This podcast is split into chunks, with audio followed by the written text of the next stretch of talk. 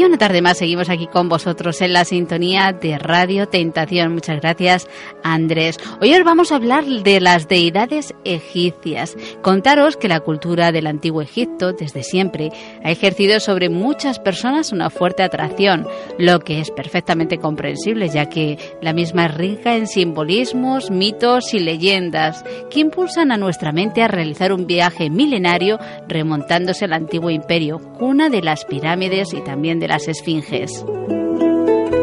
Y vamos a hablar de ello, sí, por ello se encuentran con nosotros Betty Valquiria y Javier Arruda, tarotistas de la tienda Un Toque Místico, que vienen a compartir con nosotros un poquito más de información interesante sobre estas deidades del antiguo Egipto. Muy buenas tardes, Javier, Betty.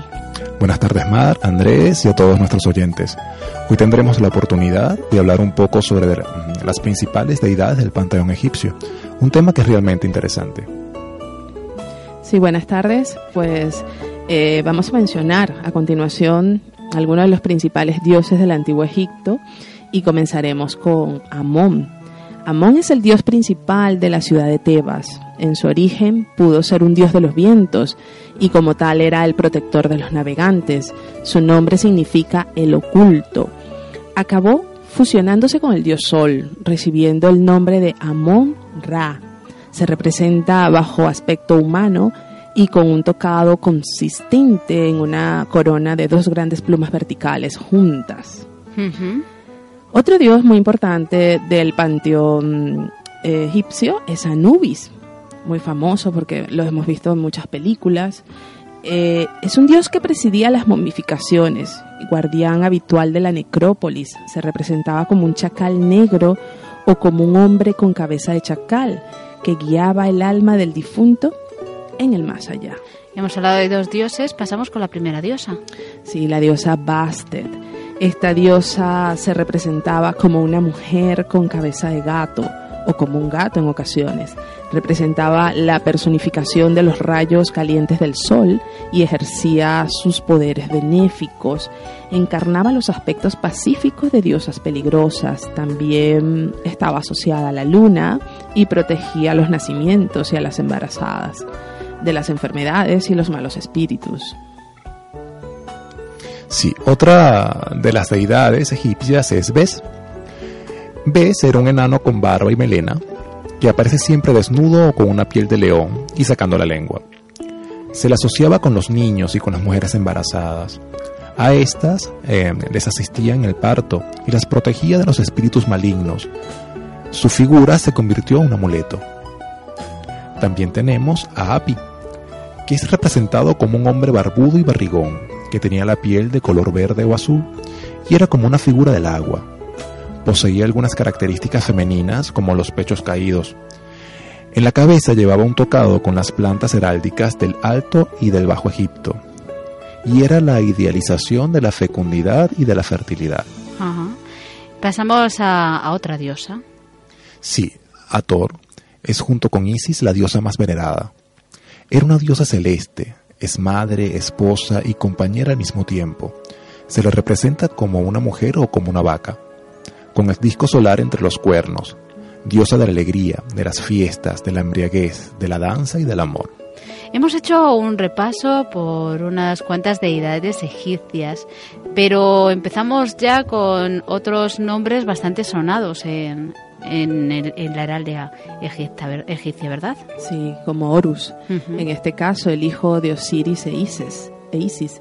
El faraón es su manifestación en la tierra, representado como un hombre con cabeza de halcón o un halcón llevando puesta sobre su cabeza la doble corona del rey del Alto y Bajo Egipto. Como dios del cielo, Horus es el halcón cuyos ojos son la luna y el sol, muy famoso el ojo de Horus como amuleto protector. Y luego eh, tenemos a otra diosa, que es Isis. Es una diosa que personifica el trono. Era llamada Madre de los Dioses. Fue sin duda la más popular de las diosas egipcias.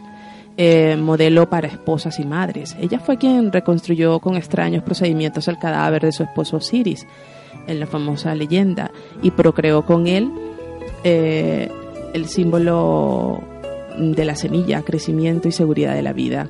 Cuando Osiris mm, se solarizó, Isis pasó a ser madre y esposa del sol, como madre de las estrellas. Simbolizó el cielo de la noche, por ello fue asimilada a la diosa Ator, representándose con forma humana y con el disco solar entre los cuernos sobre su cabeza. La representación más habitual de Isis era como una mujer con un trono en la cabeza. Hemos hablado de mujer, hemos hablado de fertilidad, hemos hablado de muchas cosas. Eh, nos encontramos con un dios ahora que simboliza precisamente la resurrección. Sí, así es. Eh, este dios es el dios Hepri. Es también una versión del sol creciente. Se le representa como un hombre con un escarabajo por cabeza o una cabeza humana coronada por un escarabajo siendo el escarabajo su emblema, posiblemente llegó a convertirse en un símbolo de resurrección y puede así explicar la multitud de escarabajos presentes en piedras y joyas egipcias. En las paredes de las tumbas se le ve sentado en el barco del sol. Javier, ¿a quién tenemos luego? Sí, em, aquí tenemos unos dioses que quizás no sean tan conocidos. Está, pero no por ello son menos interesantes. Está la diosa Mad, estaba representada como una mujer, de pie o sentada, con una gran pluma de avestruz en la cabeza. Considerada hija de Ra, representaba el equilibrio, la armonía del universo, vigila los tribunales y también posee templos. Intervenía en el juicio funerario, se colocaba en el platillo derecho de la balanza y en el izquierdo el corazón del difunto. Si el fiel de la balanza se mantenía en equilibrio, el muerto quedaba exculpado, pues su corazón correspondía a Mat. Es decir, su comportamiento se armonizaba con la justicia universal. De lo contrario, era engullido por un monstruo temible, llamado la Devoradora Poniente. Ajá. Y hablemos de otra que también se asociaba al culto funerario. Sí, eh, Neftis. Era la dama de la casa. Sobre la cabeza llevaba el signo de la casa tumba que expresaba su nombre. Se le atribuían poderes mágicos. Se creía que habitaba en las tierras hostiles, como los desiertos, donde guiaba a los viajeros se le asoció con el culto funerario. Las vendas que envolvían el cuerpo del difunto representaban los mechones de su cabello. Protege también al sol naciente de la malvada serpiente Apophis. ¿Y si hablamos de Nut? Nut aparece en el panteón egipcio como la diosa creadora del universo físico y como la reguladora de los movimientos de los astros. Se la representa como la bóveda celeste en forma de una mujer inclinada sobre la tierra, apoyándose en ella con los pies y las manos. Se creía que por la noche engullía el sol y lo hacía renacer cada mañana. Y hagamos un repaso a aquellos que son el dios de los muertos, el dios creador y el dios solar de Egipto. Sí, el dios de los muertos es Osiris. Se le representaba eh, con cetro y látigo, corona blanca con plumas y cuernos. Gobierna el mundo de los muertos a quienes puede otorgar la vida eterna a su lado. Luego el que mencionabas, el Dios creador, Tap, se creía que él creó todos los seres con el corazón y la lengua. Se le denominaba también Señor de la verdad y era fuente de valores morales. Señor eh, de los artesanos. Se representaba en forma humana, cubierto con una envoltura semejante al de las momias y de la que solo le sobresalían las dos manos y Ra, el dios solar de Egipto. El famoso Ra. Ra es uno de los nombres del sol. Cuando desaparece hacia el oeste es Atón, el anciano encorvado esperando en el más allá de los muertos que se calientan con sus rayos y cuando vuelve a la vida por la mañana en el este lo hace en forma de escarabajo, Jepri, quien mencionábamos anteriormente.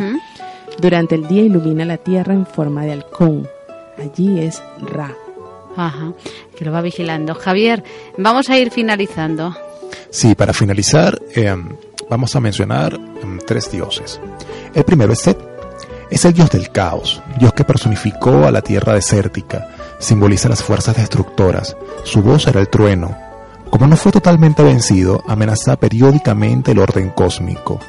Él es representado como un extraño galgo con orejas largas cortadas y un hocico hacia arriba y un largo y bífido rabo.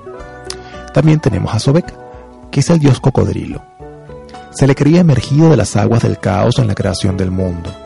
Era el señor de las aguas, temible por su, por su voracidad. Eliminaba a los enemigos que habitaban en los medios acuáticos. Es representado como un cocodrilo y como un hombre con cabeza de cocodrilo ¿Y vamos con el dios de la escritura? Sí, el último, el dios Tot. Eh, se cree, por cierto, que el nombre de Tarot viene justamente de Tot. El dios Tot es el dios de la escritura, de las bibliotecas, de la lengua y el señor de las palabras divinas. Representaba las matemáticas, la astronomía y las ciencias en general. Era por ello símbolo de sabiduría y señor de los discursos convincentes, de la astucia y de la magia. Tenía dos formas de representación animal, el babuino y el ibis.